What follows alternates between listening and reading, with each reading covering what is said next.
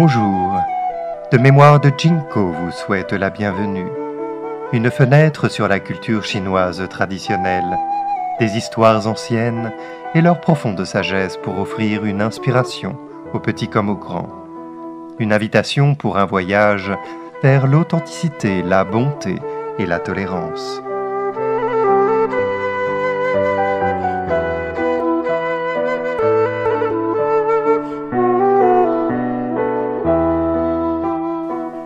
Grâce plus de Dante. Troisième partie. Que la beauté commence. Dans notre dernier article, nous avons vu comment la question du libre arbitre humain est posée dans l'enfer de Dante. L'enfer est essentiellement un endroit où les gens obtiennent ce qu'ils veulent. Mais ce qu'ils veulent les piège dans leurs propres dépendances et compulsions. Ils ne sont plus libres parce qu'ils ont choisi librement, d'être obsédés par eux-mêmes et par leur propre suffisance, et ne peuvent donc plus voir la réalité telle qu'elle est réellement.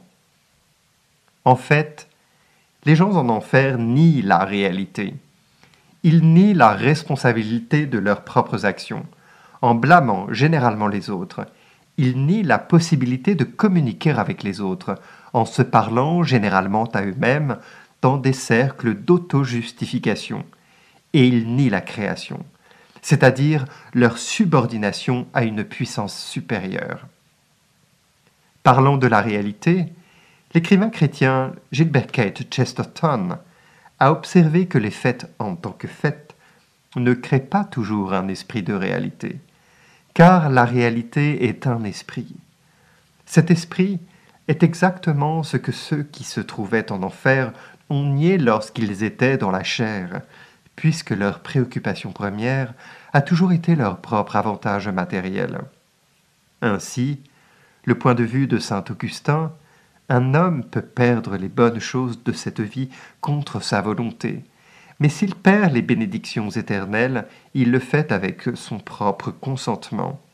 Et précisément ce que Dante démontre dans sa description de l'enfer. Mais qu'en est-il du purgatoire? En quoi est-ce différent de l'enfer? Una lagrimetta, une larme. Il est clair que lorsque nous étudions le purgatoire de Dante, il y a manifestement des similitudes. D'abord, les péchés semblent familiers, l'orgueil, l'envie, la colère, la luxure, etc. Deuxièmement, les détenus du purgatoire souffrent tous aussi. Cependant, la nature de la souffrance est fondamentalement différente, et nous touchons ici à la génialité des perceptions psychologiques de Dante. La différence essentielle entre la souffrance en enfer et au purgatoire est double. Ceux qui existent au purgatoire ont développé la capacité d'être conscients d'eux-mêmes. Au lieu de nier qu'ils ont un problème, ils admettent qu'ils sont le problème. Ils n'ont pas réussi. Ils ont mal agi. Deuxièmement, ils en sont maintenant désolés, sincèrement désolés. En fait, leurs torts deviennent un sujet de regret intense, ainsi que de concentration. En enfer, on résiste à la souffrance, on lui en veut et on ne la comprend pas du tout en termes de lien avec les choix de vie. Au purgatoire, c'est l'inverse qui se produit. Un exemple particulièrement émouvant de ce regret se trouve dans le chant 5 du Purgatoire. Il décrit la fin du Buon Conte da Montefeltro, un homme de mal notoire. Ayant combattu dans le camp des perdants à la bataille de Campaldino, et ayant été mortellement blessé à la gorge, il tente désespérément d'échapper à ses ennemis qui le poursuivent à travers les marais. Finalement, épuisé, il tombe, perdant la vue et la parole, dans la mort. Mais alors, que Montefeltro tombe, il explique J'ai eu la grâce de finir en nommant Marie en tombant. Version de Clive James. Et nous savons que cette appellation de Marie n'est pas un simple juron, mais plutôt un profond changement psychologique. En effet, comme un diable revendique son âme, ce qui nous permet de savoir qu'il est un homme du mal, il est sauvé par un ange pour une raison, comme le dit le diable de una lagrimetta, une larme. Lorsque Montefeltro invoque la Mère de Dieu pour le sauver, il le fait avec une larme, indiquant qu'au moment précédant sa mort réelle, il s'est repenti. Il est désolé, parce qu'il est conscient de ce qu'il a fait, et cela devient son salut. Au purgatoire, maintenant, Montefeltro va souffrir, mais il y a de l'espoir. Il n'y a pas d'espoir en enfer, mais une fois qu'on a pris conscience de soi et qu'on s'est vu tel qu'on est vraiment, une nouvelle dynamique s'opère. Cette nouvelle dynamique psychologique et spirituelle opère dans tout le purgatoire, car chacun de ses habitants en vient à se comprendre lui-même et à comprendre ses défauts sans se tromper. Dans le chant 5, les effets sont particulièrement dramatiques, car chacune des âmes que Dante rencontre est morte d'une mort soudaine et violente. Et le repentir est laissé au dernier moment. Ce repentir de dernière minute est en soi une source d'espoir encore plus grande. Cela signifie que chacun, à tout moment, y compris le dernier, peut renverser son sombre destin s'il se détourne de sa propre justification obsessionnelle égoïste. Retour au début. La manifestation la plus glorieuse de ce nouvel espoir se produit peut-être à la toute fin du purgatoire proprement dit, c'est-à-dire non pas à la fin du poème Purgatorio, mais dans le chant 26 où se termine le purgatoire littéral. Dante, pour les sept derniers chants, quitte la souffrance humaine et entre dans le paradis terrestre. Ce n'est pas la même chose que d'être au ciel. Au contraire, cela ramène l'humanité à l'endroit où nous sommes partis, au jardin originel. Toute la chute vers l'enfer et toute l'ascension du purgatoire ne fait que nous ramener à l'endroit où l'humanité a commencé, où, si nous n'étions pas tombés, nous serions restés béatement innocents, et pour toujours. Dans un sens profond, donc, bien que ce soit une forme de paradis, c'est toujours une limitation. Donc, c'est encore être dans le purgatoire de la nature humaine et de l'esprit humain. En tombant, paradoxalement, un plus grand destin attend au paradis, qui est au-delà et au-dessus du purgatoire. Ainsi, pour en revenir au point où l'on se détourne de l'obsession de l'ego, alors que Dante gravit le monde du purgatoire, la dernière personne qui souffre et que Dante rencontrera sur son chemin est Arnaud Daniel, le poète. Ce poète est décrit par Dante comme il migrio fabro, le meilleur faiseur. Cette expression a été utilisée par Eliot en hommage à Ezra Pound dans The Wasteland. Arnaud brûle dans un feu qui terrifie Dante. Ce que le feu purge est la luxure. C'est le dernier obstacle avant d'atteindre le paradis terrestre, ou le jardin d'Éden, tel qu'il était à l'origine avant la chute. Contre la loi de mon propre être. Mais avant de commenter la rencontre entre Dante et Arnaud et sa signification, nous devons tenir compte de la profonde observation de l'ancien vicaire et député britannique Christopher Bryant. J'ai compris que résister à Dieu, était contraire à la loi de mon propre être. Cette compréhension est un antidote nécessaire au fait de penser à Dieu comme à une force simplement extérieure et punitive.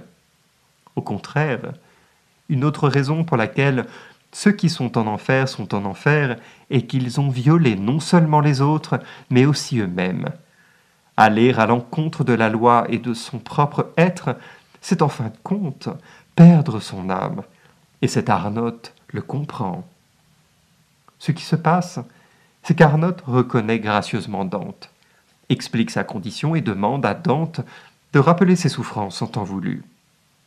En cela, il avertit effectivement Dante de tenir compte de sa propre convoitise avant qu'il ne soit trop tard. Puis Arnotte retourne immédiatement dans les flammes purificatrices ou, comme certains l'expriment, dans le feu qui purifie. Le fait est qu'Arnotte veut retourner dans les flammes, aussi douloureuses soient-elles, Il comprend que la souffrance est nécessaire pour le libérer et lui permettre d'accéder à la vie supérieure qu'il désire maintenant. En d'autres termes, il veut souffrir pour atteindre le but supérieur. Nous pouvons voir que ce comportement est exactement à l'opposé de celui des toxicomanes et des compulsifs de l'enfer, dont la dépendance elle-même est leur méthode pour atténuer la souffrance. Ils ne font pas l'expérience du monde, sauf dans des conditions artificiellement déterminées. Que la position d'Arnott soit psychologiquement, pour ne pas dire spirituellement saine, devrait être évident. Mais pour éviter tout doute, Considérons la remarque du survivant de l'Holocauste et psychiatre Viktor Frankl. Des phénomènes aussi répandus que la dépression, l'agressivité et la dépendance ne sont pas compréhensibles si nous ne reconnaissons pas le vide existentiel qui les sous-tend. Cela mène à la pensée du psychanalyste James Hollis. Une vérité fondamentale de la psychologie que notre ego fuit sans cesse et que c'est le plus souvent à travers la souffrance que nous sommes assez tendus pour grandir spirituellement. La voie de la facilité continue aboutit au piège circulaire de la dépendance. Le purgatoire est le chemin vers la beauté. Le purgatoire est donc l'endroit où nous commençons à renverser ces dépendances et à devenir le genre de personnes que nous avons été créés pour être, des personnes vivant selon la loi de notre propre nature. En prenant conscience de notre propre nature, nous essayons de respecter cette loi, être qui nous sommes vraiment. Et lorsque cela arrive, quelque chose de remarquable se produit. La souffrance entre en rémission et la beauté apparaît.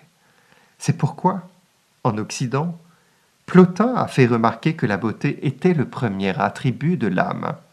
Et en Orient, on parle de la beauté du moi essentiel. En bref, l'âme est toujours, lorsqu'elle est correctement perçue, belle. Ainsi, une fois la purgation terminée, on est, Dante est capable d'entrer dans le paradis terrestre. Ici, dans le chant 27. Dans les premières lignes, un ange de joie apparaît en chantant Beatimundo colde, bienheureux les cœurs purs, ce que sont maintenant les purifiés, mais, de manière significative, dans la traduction de Marc Musa, la beauté vivante de sa voix sonnait clairement. Une fois que la souffrance est surmontée, nous voyons la beauté, nous entendons la beauté, et notre environnement naturel est la beauté. Et cela nous ramène à la citation de Bryant. J'ai compris que résister à Dieu était contraire à la loi de mon propre être, et à un dernier point sur la liberté de la volonté. Le libre arbitre n'est pas un hasard. Faites ce que vous voulez quand vous le voulez. C'est suivre la loi de mon propre être. Pour être libre, il faut suivre une loi.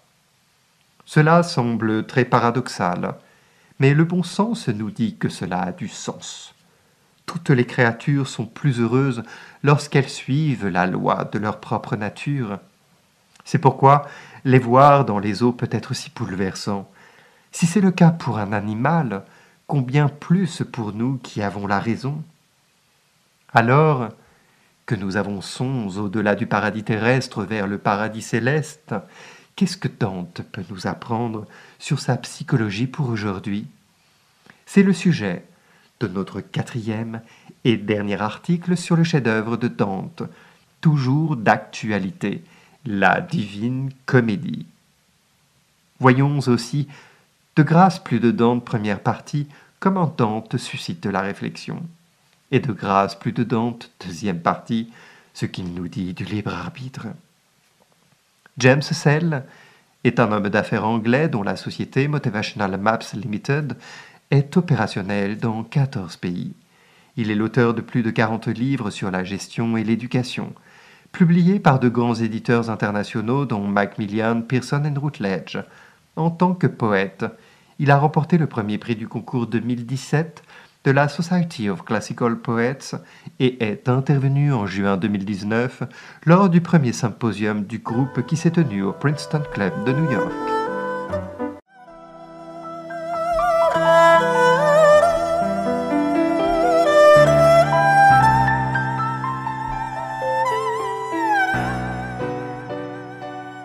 De Mémoire de Jinko vous remercie d'avoir écouté ce podcast. Au plaisir de vous retrouver pour d'autres histoires.